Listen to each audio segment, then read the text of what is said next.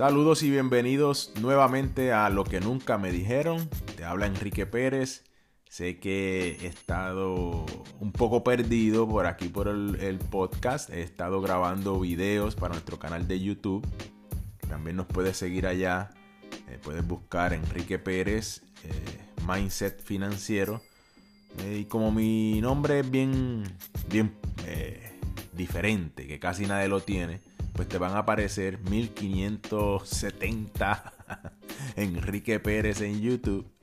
Si no logras encontrar, encontrarme, eh, te invito a que nos sigas en Instagram y allí en el perfil yo tengo un enlace que te lleva directo al canal de YouTube y puede ser si te gustan los videos y si te gusta estar en YouTube en algún momento del día, de la semana, pues ahí tienes un canal donde te, damos información que te ayuda en el área financiera, la vida, eh, diferentes temas que tocamos, al igual que aquí en, nuestro podcast.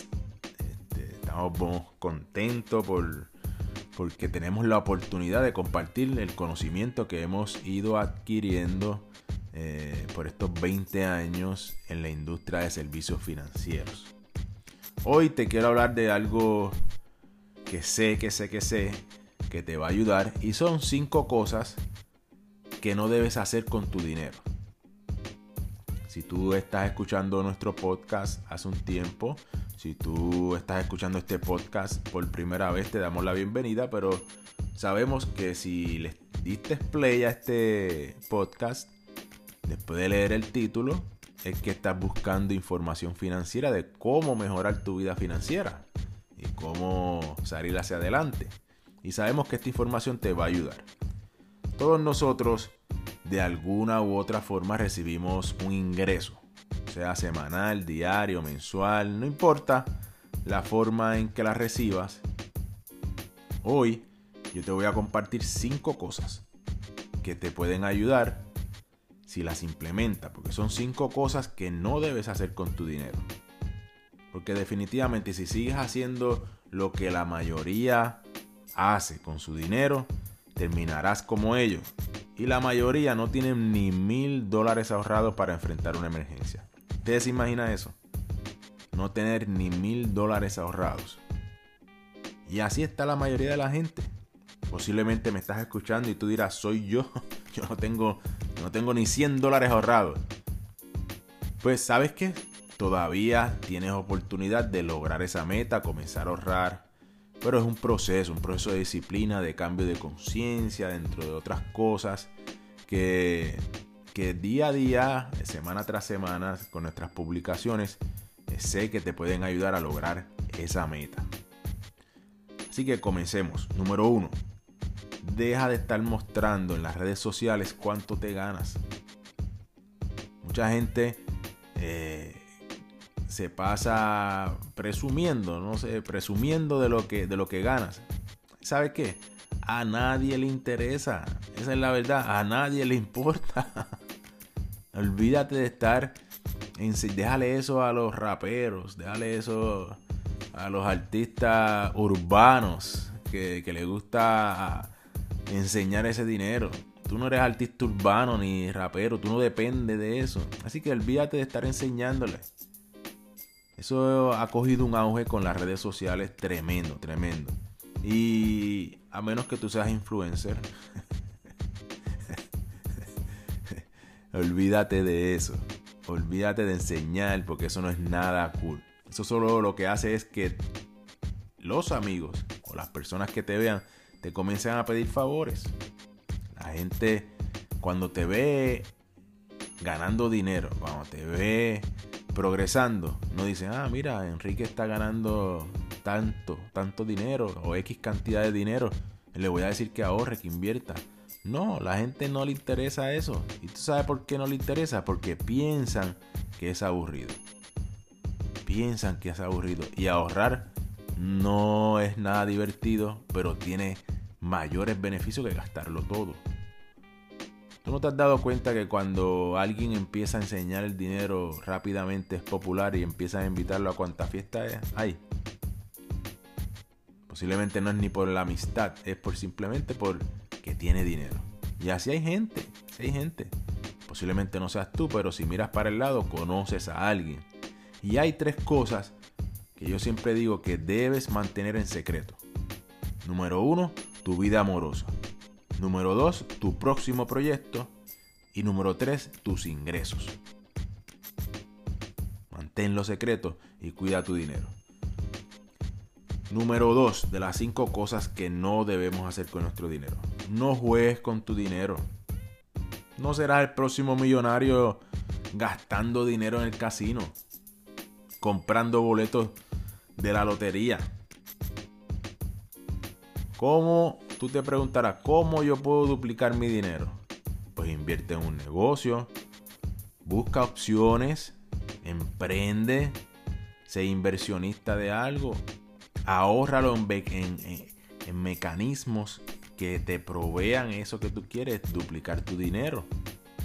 Sabes que tienes una en 175 millones de oportunidades de ganarte la loto. Una en 175 millones. Así que deja de estar botando dinero. Mejor coge ese dinero y eh, comienza a estudiar, a educarte sobre bienes raíces, sobre el mercado de valores, inversiones, eh, diferentes tipos de inversiones, perdón, tipos de negocios y diferentes oportunidades. Hay mucha oportunidad allá afuera donde puedas invertir tu dinero y dejar de estar botándolo, dejando de estar jugando a la ruleta rusa con tu dinero. Número 3. No gastes el dinero en estupideces. Planifica tus gastos. Todos estamos tentados en algún momento de nuestra vida en gastar nuestro dinero en estupideces.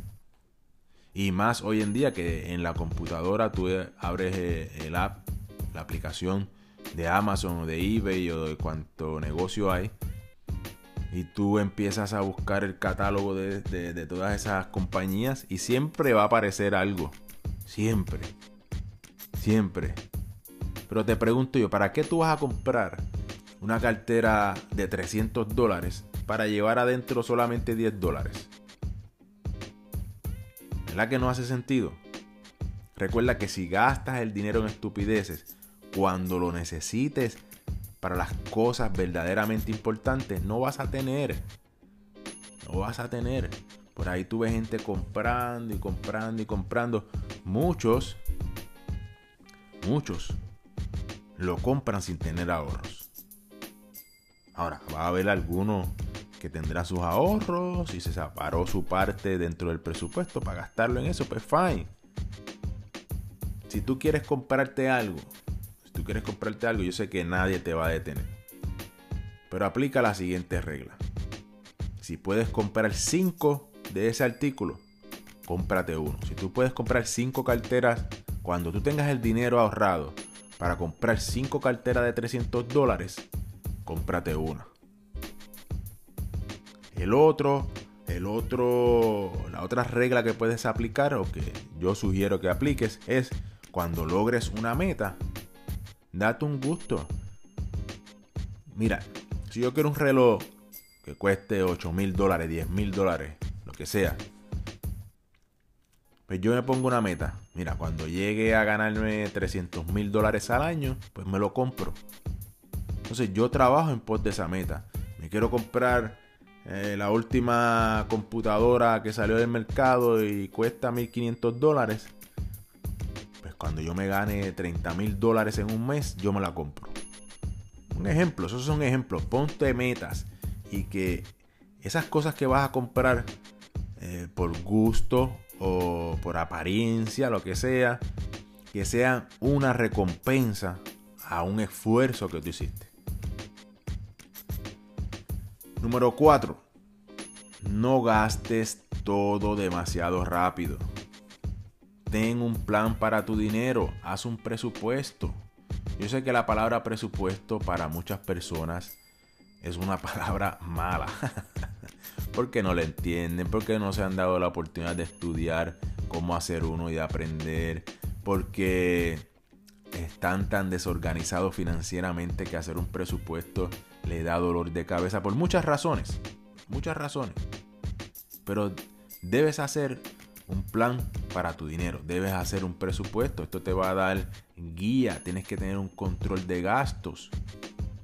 Yo creo en que tú debes de disfrutar y tú debes producir más dinero en vez de vivir apretado con un presupuesto. Pero hay momentos en la vida que hay que hacer las dos. Siempre hay que hacer las dos, para aclarar. Aunque ganes mucho dinero, tampoco te puedes volver loco gastando.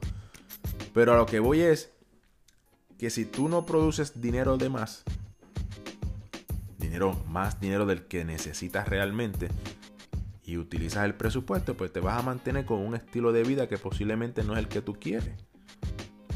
Pero si tú no logras eh, implementar en tu vida tener el hábito de un presupuesto, no importa el dinero que tú ganes, no importa, vas a pasar necesidades, vas a estar apretado en algún momento de tu vida. Pero eso es bien importante, tener el plan del dinero, hacer un presupuesto y tener un control de gastos. Una vez tú sepas a dónde se va el dinero, podrás tomar ese control que necesitas. Y si eres de los que cobra viernes y ya sábado no te queda nada, hasta el próximo día de pago, tienes que tomar control de tu dinero. Tienes que tomarlo. Así que no gastes todo muy rápido. Número 5 y último, no compres por emoción. Todos en algún momento hemos pecado de eso. Todos. Que me diga que no es, una mentira. los vendedores, ¿sabes que cuando tú vas a la tienda, los vendedores no son malos?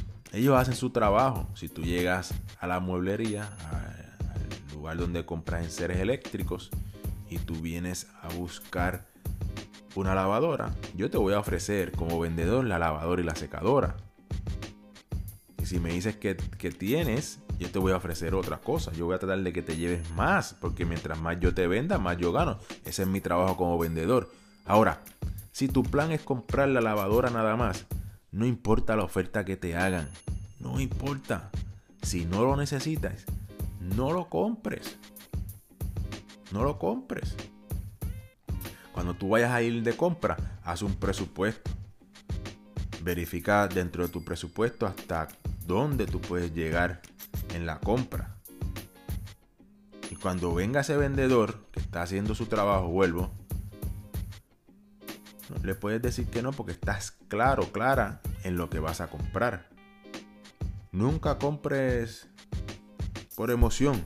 Siempre la emoción va a estar. Lo que es que tomes una decisión inteligente. Y para tomarla, tienes que hacer un control de gasto, tienes que hacer un presupuesto y saber hasta dónde puedes llegar. Estos cinco pasos o cinco cosas que no debes hacer con tu dinero, creo que fielmente que si las aplicas junto con, con generar ingreso extra, vas a poder ahorrar, vas a poder salir hacia adelante, vas a poder eliminar esa deuda que te está molestando y vas a poder sacarle mayor provecho a tu dinero.